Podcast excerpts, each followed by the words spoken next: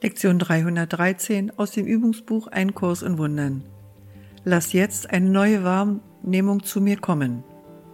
Vater, es gibt eine Schau, die alle Dinge als sündenlos erblickt, so dass die Angst vergangen ist, und wo sie war, da wird die Liebe eingeladen. Und die Liebe wird überall hinkommen, wo sie erbeten wird. Diese Schau ist deine Gabe. Die Augen Christi schauen auf eine Welt, der vergeben ist. In seiner Sicht sind alle ihre Sünden vergeben, denn er sieht keine Sünde in irgendetwas, worauf er auch immer schaut.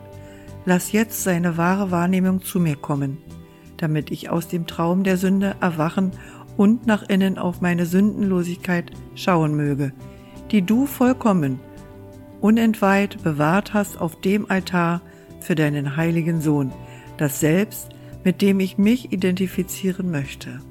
Lass uns heute einander in Christi Sicht erblicken, wie schön wir sind, wie heilig und wie liebend.